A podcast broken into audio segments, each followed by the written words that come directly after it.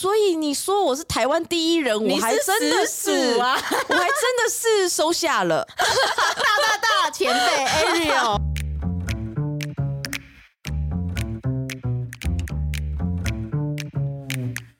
Hello，欢迎来到山水户外，什么都可以聊的户外平台。这里是户外人说说。Hello，大家好，我是 Alison。这一集超开心的邀请到我的好山友，越来越快乐 Podcaster Ariel 来跟我们分享聊聊他的故事。Hello，大家好，我是 Ariel。我整个超紧张的，紧张个屁！我平常跟 Ariel 一起爬山，我们去过无双温泉，对，然后也一起走过那个塔摩巴七松，对，我们两个算是蛮随和的一个。一个组合对不对？就是通常自己都会觉得自己很随和。你说的通常是，其实我没有那么随和吗？没有没有没有没有没有没有，很好相处，Alison 超好相处的。谢谢，现在帮我讲好话。可是呢，我现在超紧张的。你到底在紧张什么啦？你刚刚不是说不要开冷气吗？我有说吗？好，你是你说的吗？我刚刚不是说开冷气？对对对对对。然后你说凉凉的，台中好像也没那么热啊，还好。可是我现在满头大汗，你看背都湿了，这样 我整个冒手汗，我超傻眼的。不要紧张，放轻松。好的，我放轻松。对，因为我们 Ariel 可是我们户外 Podcast 的始祖哦，这个称号承担不起，就是始祖通常会死在沙滩上。没有没有没有，他是永远我们一个目标，真的假的啊？还永远嘞？好像感觉已经有个墓志铭了。你就算是一个大家的标杆呐、啊，毕竟你做那么久，然后累积了很多集数，来宾都超大咖的。好啦，也就是好玩好玩，真的就是做这些登山相关的，不管是讲座啊，或者是广播啊什么的，其实都是怎么说呢？自己的兴趣嘛，所以投入在里面也会很自得其乐。享受其中，对对对。像我对 Ariel 的了解，就是他除了爬山，之前还有跑步，跑越野马或者是马拉松，甚至你还到日本五哥窟去，我觉得你超厉害的。哇，怎么那么小时候的黑历史都被你挖出来？对啊，就是大概二零一五、二零一四吧。就是想当年那个时候，天哪，你那时候还是个部落客呢！哎，真的哎，我觉得哇，何德荣幸能够认识 Ariel。哦，别这么说，别这么说。对我来讲，Ariel 他就是一个非常有毅力而且热爱运动的人，可以这么说吗？嗯，这个就是你看到我的表象。那我们今天来探讨你的内心。好，那这一集呢，真的非常的开心，Ariel 能够来跟我们一起分享，然后聊他的故事。开始之前呢，想要请你用三个形容词形容你自己。我自己呢，我觉得我是一个外表看起来很活泼开朗的女孩，然后呢，内心也算是坚强。但是呢，其实就是在夹缝中求生存的一个人。形容你自己就是属于一个很可以为五斗米折腰的人，是这样子吗？嗯，在工作上当然是啦，但是就是、嗯、基本上就是我看起来应该是还蛮外向、活泼开朗这样子的一个人啦。但是我不知道，我觉得这是一个外表看起来的一个样子，大家可能都会觉得说，哎，户外运动者就是喜欢户外活动的人，感觉很开朗啊，感觉都是很正向、很阳光啊。但我觉得对我来讲，其实就我而言，我当时为什么会开始接触到户外活动，其实是因为一个很悲伤的故事。你是说你失恋的事吗？我有跟你讲过是不是？对呀、啊，我，你没有跟我讲过，我是看你的部落格里面自己写的。真假的？你看那么细？对啊，就是其实当初为什么会开始接触户外，其实是因为那个时候大概十几年前吧，觉得会跟他相思相守一辈子的男朋友离开了我，这样，然后我就觉得啊、哦，人生真的是怎么会这样？然后我就开始。有点陷入人生的谷底，不过那时候很年轻，所以那个时候还不知道其实社会更险恶，所以说，总之那时候已经觉得 啊，自己的人生已经到了谷底，这样很难过，然后就开始除了工作之外就足不出户，其实是因为我的朋友在看过我这样子的生活模式之后，有点看不下去，所以决定要把我拉出户外。但是那个时候的户外也是很单纯，可能是走走阳明山而已，或者是去象山走走等等这种很简单的活动。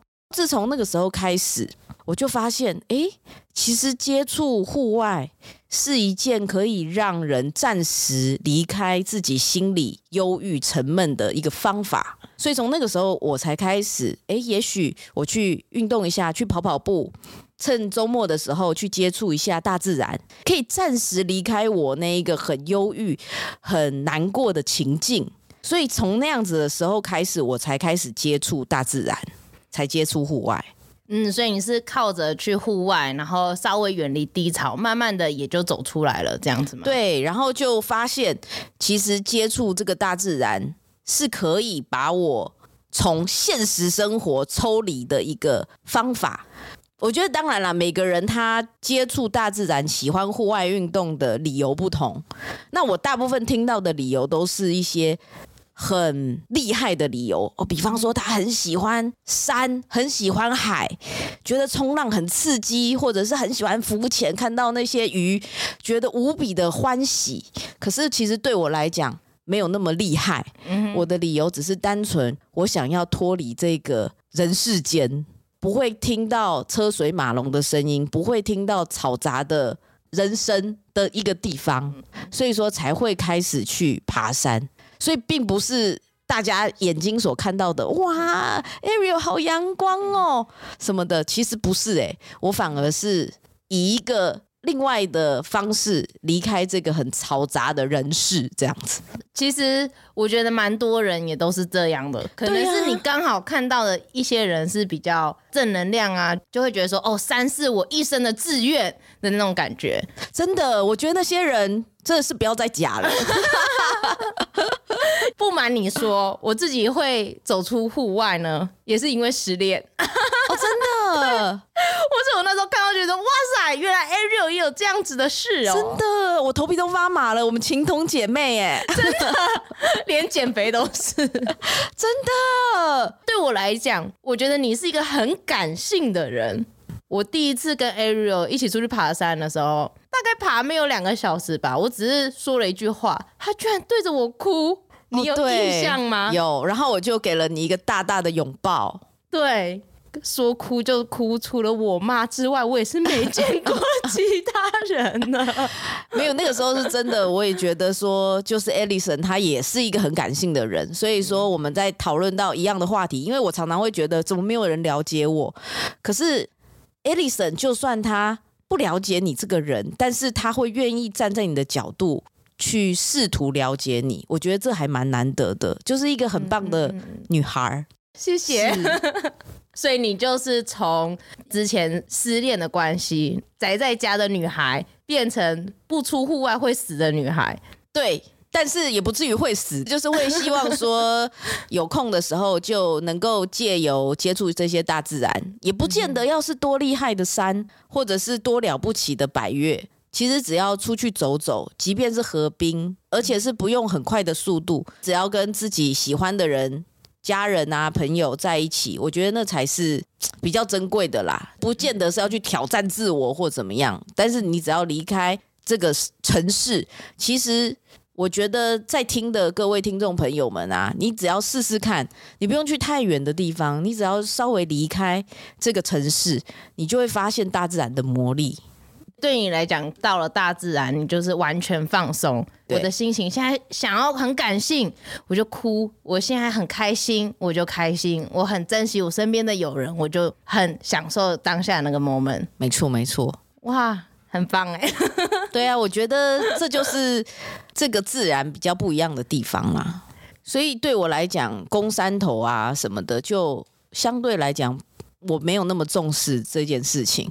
有些人他会喜欢挑战白月，我觉得那也很棒。或者是说他去过的地方，他可能会不想去第二次，或者是一样的山，他不想要走来回路，他一定要走 O 型。嗯，哦，有些人就是这样，对，对，对，对，或者一定要纵走。其实对我来讲，哎，其实都没有关系，因为我觉得最主要是你能不能在那一段时间内好好的珍惜跟自然、跟自己，嗯、或者跟你至亲好友相处的时间。跟大家分享一件我从国小的时候就有的观念，像我小时候第一次去校外教学。国小三年级，然后呢，那时候去校外教学啊，那个时候还没有数位相机耶，还没有手机这种东西，我们都是用那个傻瓜相机，或者是用那种拍立，嗯嗯，那那叫拍立得吧？拍立得，对，马上拍就会出来的那种。哦，不是那种，不是那种，是那种压一下之后要转转转。那个不就是傻瓜相机吗？但是它是一次性的抛弃式的，总之啦，所以一次性的那一种 相机，你拍一下，然后你要转转转转到下一张底片，再拍一下，然后用完之后，这个相机就要丢掉。我还记得我那时候吵着我爸妈买一台给我，然后那个时候呢，我第一次校外教学，第一次自己跟同学出去玩嘛，就全班一起。然后那个时候有一台相机，我就在想我要拍什么呢？结果那个时候老师就跟我说。多拍拍你跟同学的照片，你拍你跟大家在一起的照片。我心里想，为什么啊？我应该拍这么美的大自然才对啊。然后那时候老师就说，十年之后这个山还是长这样，可是十年之后你身边的人都不是长这样了。然后那时候我一听到，我就觉得，从此之后我拍的照片里都有人。所以我，我我很少去拍说，哇，这个山好漂亮哦，这个花好漂亮哦，什么的。我很少去单独拍这样子的东西，因为这么美的照片，其实我也不是专家，我拍的哪有那些摄影师拍的漂亮。总之呢，拍拍你身边的人。对，这一次你跟谁出来拍跟他在一起的照片，也许这就是你们的唯一一次，也有可能，嗯、哼哼或者呢，也许。十年之后，大家都不一样了。可是你看哦，Facebook 现在都会跳出来十年前。对，你看到这个照片的时候，诶，那家餐厅其实都没变，但是里面的人惨一点，可能已经人事已非；但是好一点的是，诶，大家还是好朋友，但是可能都胖了一点，等等的。我觉得这才是。你拍照值得珍惜，然后也最珍贵的地方，所以我出去爬山，我一定都会到每个山头，我第一个就是哎，我们来合照，而不是说我先赶快拍那个三角点，因为我觉得那个三角点它二十年都在那，我拍它没有意思。可是跟着我来的一一些人就不一样了，嗯。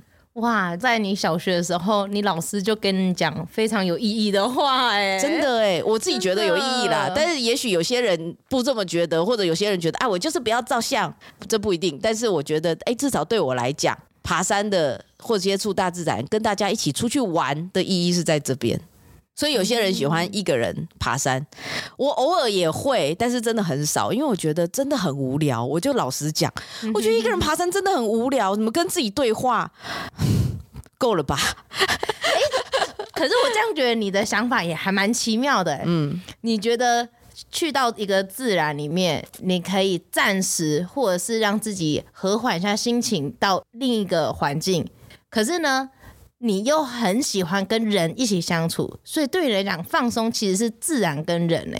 你一开始只是想要脱离那个可能悲伤啊，或者是不开心的情绪啊，所以其实人在你的生命中还是占有很重要的一个角色。嗯，我觉得对我来讲是，我觉得每个人他的需要的可能不一样，有些人他可能真的很喜欢自己沉浸在自己的世界里，然后也许这样就够了。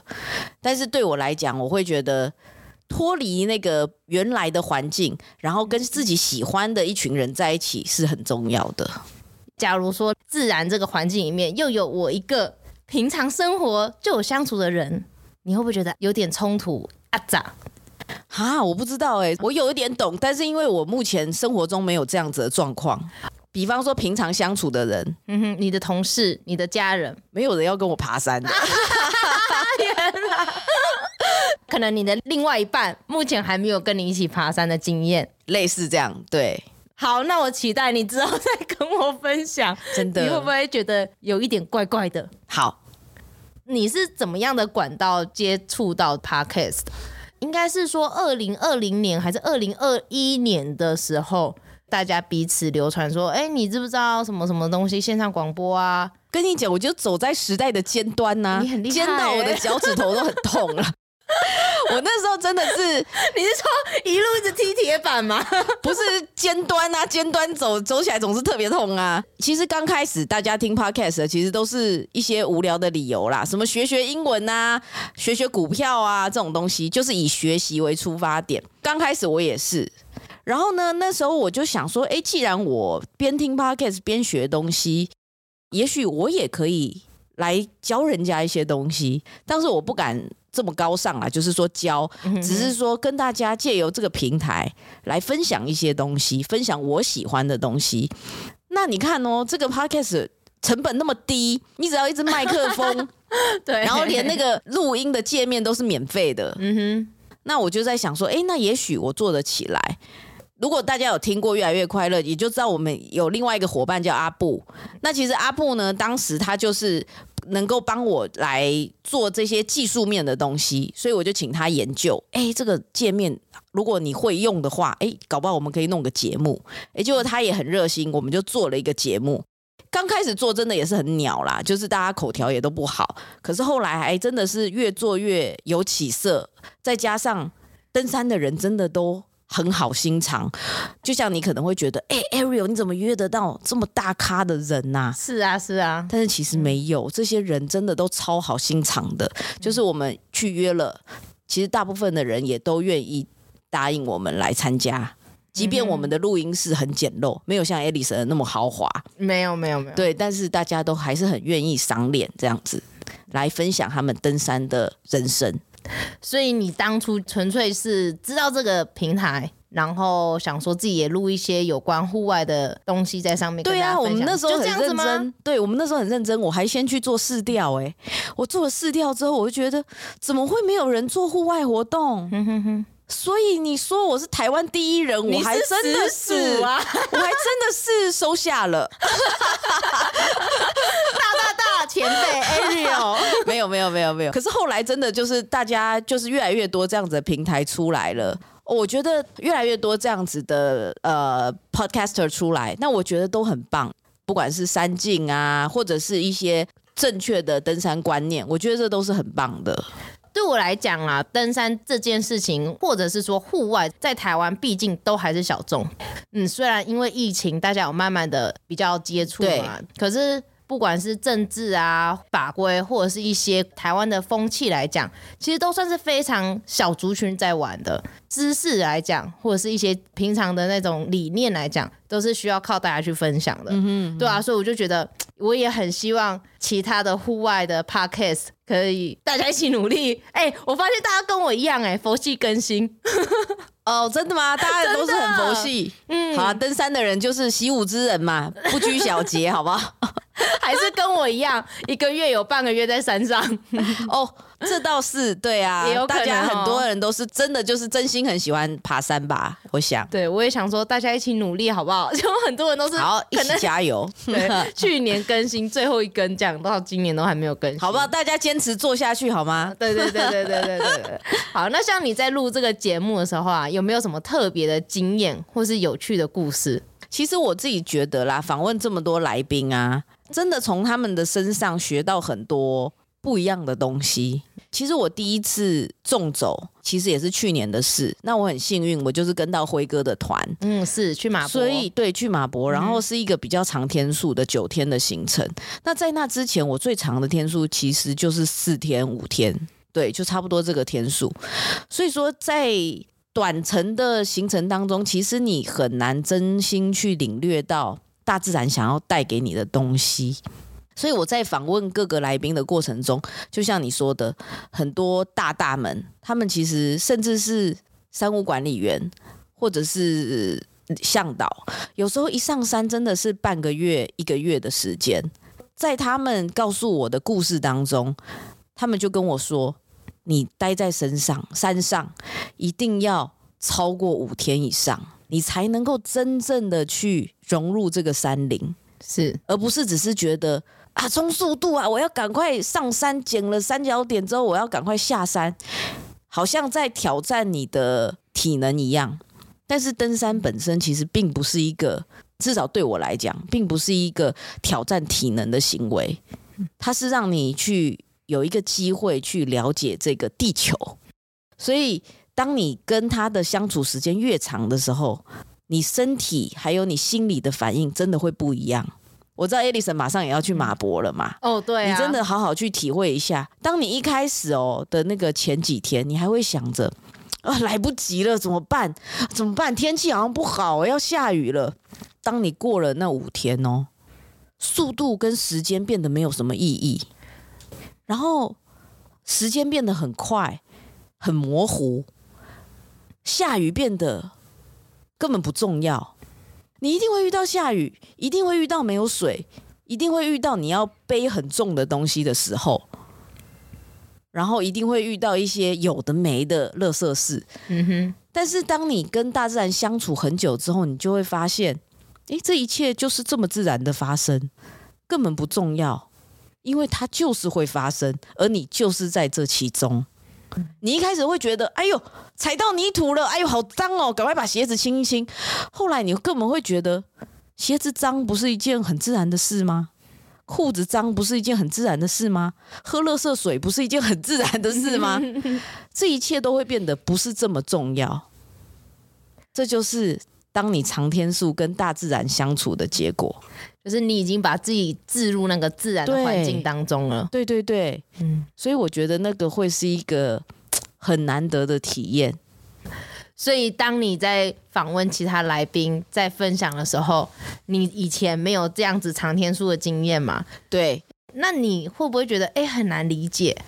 对，一开始就是很难理解。但是当我听到，我记得跟我讲这一件事情的是那个郭雄，然后他跟我讲了之后呢，他就跟我说：“你一定要去体会看看。”所以我就安排了一个长天数的纵走。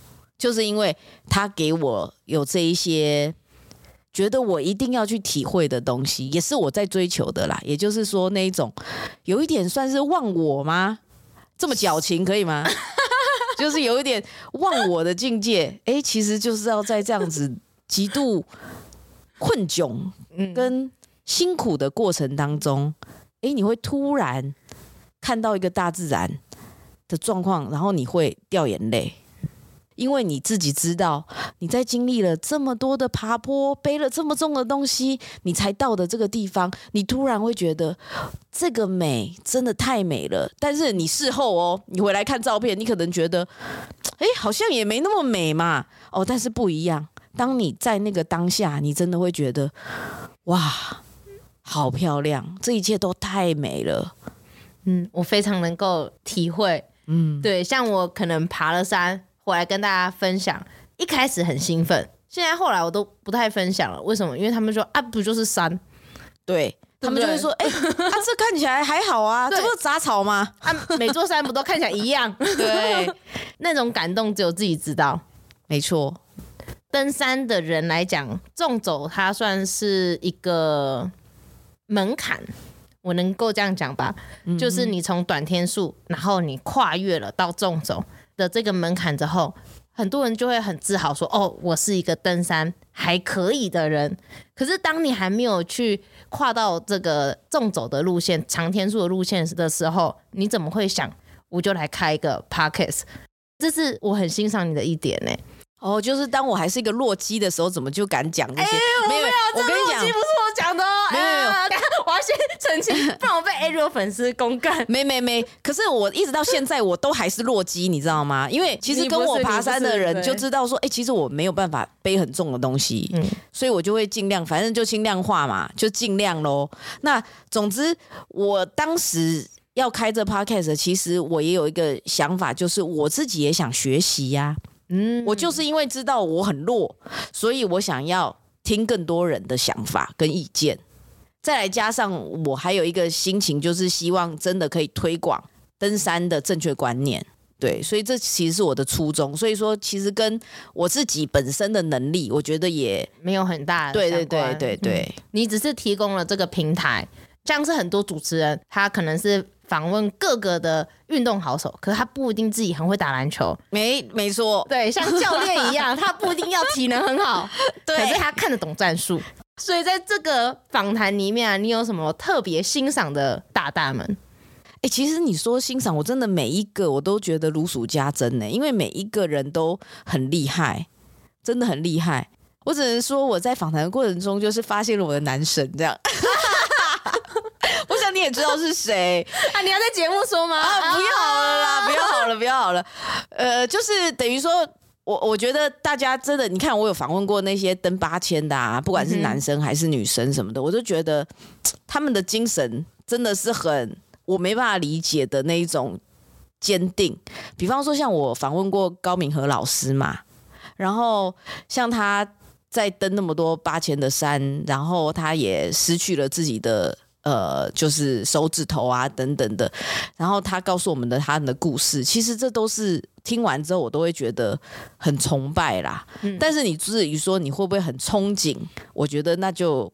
不一定啦，因为很多人他们登山会有着一个目标跟梦想。其实我刚听完你访问那个三条鱼他们啊，我都觉得哇，我听这些小女生讲她的故事，我都觉得不得了。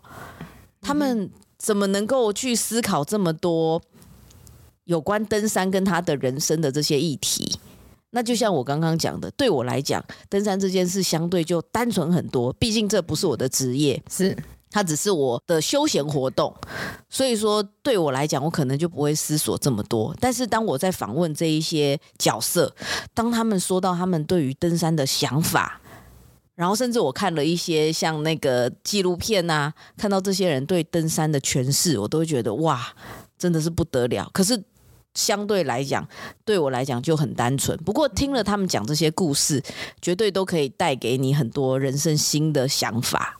对登山的想象，嗯，或者是一些观念，对，就觉得哎，怎么会有人会从这个方面去想？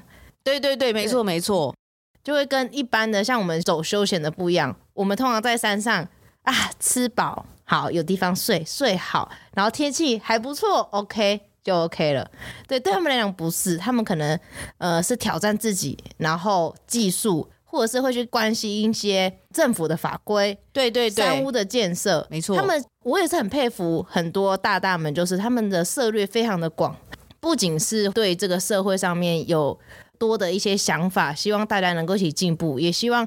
共同喜欢的人也可以一起投入这样的活动里面。没错，就像像我访问那个呃五元和老师，或者是杨大，嗯、像他们呢，就是真心致力的在于投注台湾的，比方说千里步道，或者是一些台湾的古道。嗯、我觉得这就已经跟他们登山本身这件事情。已经没有升华了，对，没有绝对的关系了。他已经开始是投注他的心力在建设台湾的基础建设。嗯、我觉得那个层次已经跟我们这种玩票的爬山的人哦，已经不一样了。所以我看到这些前辈访问他们的时候，我会觉得哇，天哪，会不会有一天我也可以扮演这样子的角色？当然，可能是我以后有钱有闲的时候，或者是怎么样。那但是在你热爱的这片山林里。你也投注你一份心力，其实就像你做 podcast 一样，就是这么单纯的一件事。你就是想要告诉大家这个山是怎么样子，然后怎么样可以对台湾的山好，就是这样。没有把这一段剪掉，免得被他听到。我一定要把这段剪掉，被发现他很闲的事实。对，被发现很闲的事实。